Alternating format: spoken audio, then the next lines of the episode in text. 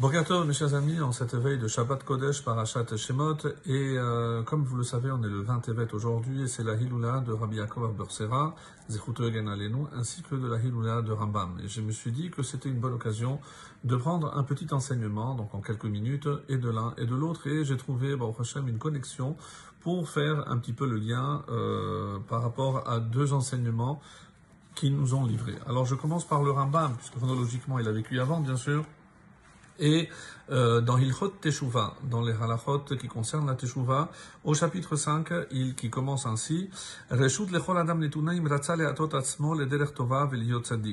L'homme a été doté du libre arbitre. S'il veut emprunter la bonne voie et être injuste, il en a le choix. Et s'il veut emprunter la mauvaise voie et être un rachat, un pervers, libre à lui, comme c'est marqué dans la Torah, l'Éternel, Dieu te dit, voici que l'homme a acquis l'exclusivité divine de connaître le bien et le mal.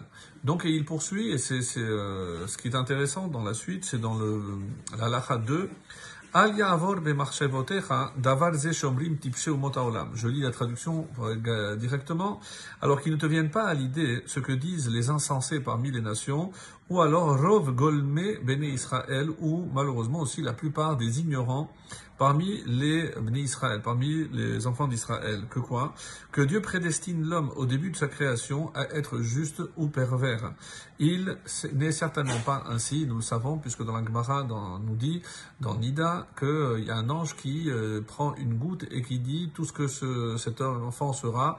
La seule chose qui n'est pas dite, est-ce qu'il sera Yereshamaim, est-ce qu'il va avoir la crainte du ciel? Autrement euh, choisir si on veut être un tzaddik ou le contraire dépend entièrement de, de nous.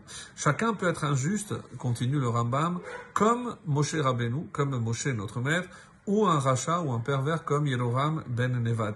Il peut suivre le chemin de la sagesse ou celui de la sottise. Alors il y a plusieurs questions qui sont posées dans le l'Echem Mishneh et autres, savoir mais est-ce que c'est la même chose être euh, la sagesse ou la sottise? Est-ce que la sottise est comparée? Oui, parce qu'un rachat, il n'est rachat que parce qu'il a fait les mauvais choix.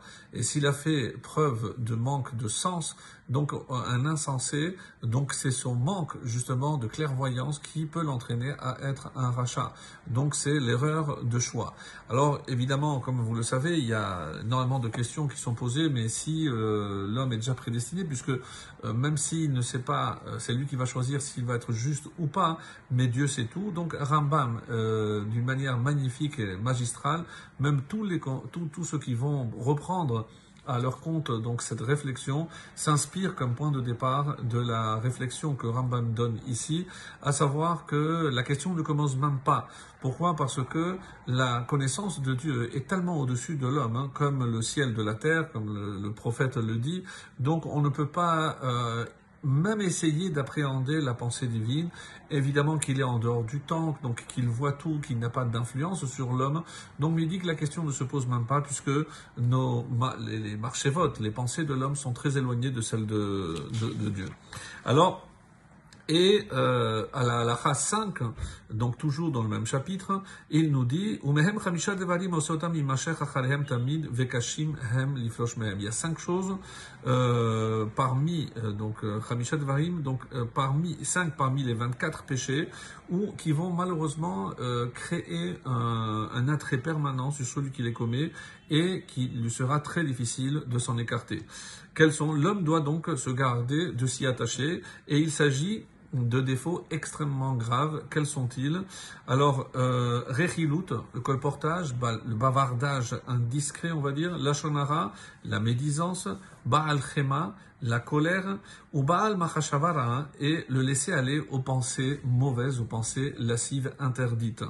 Et enfin, Hamitraber Laracha, la fréquentation de Rechaim. Et par Rechaim ici, d'après le commentaire, c'est les gens qui sont infidèles à la Torah. Et c'est comme ça qu'il dit. Pourquoi? Parce qu'on reçoit leur influence et finalement on est influencé par eux.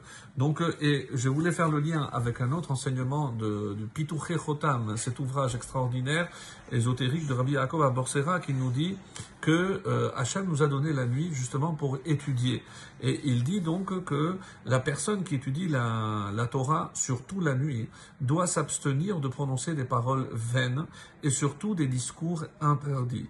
Il ne convient pas aux lèvres, euh, je lis son enseignement, qui énonce des paroles saintes de proférer des paroles impures, des impuretés. D'où la mise en garde du roi David, comme le roi David a dit dans Tehillim 34, qui est l'homme qui désire la vie?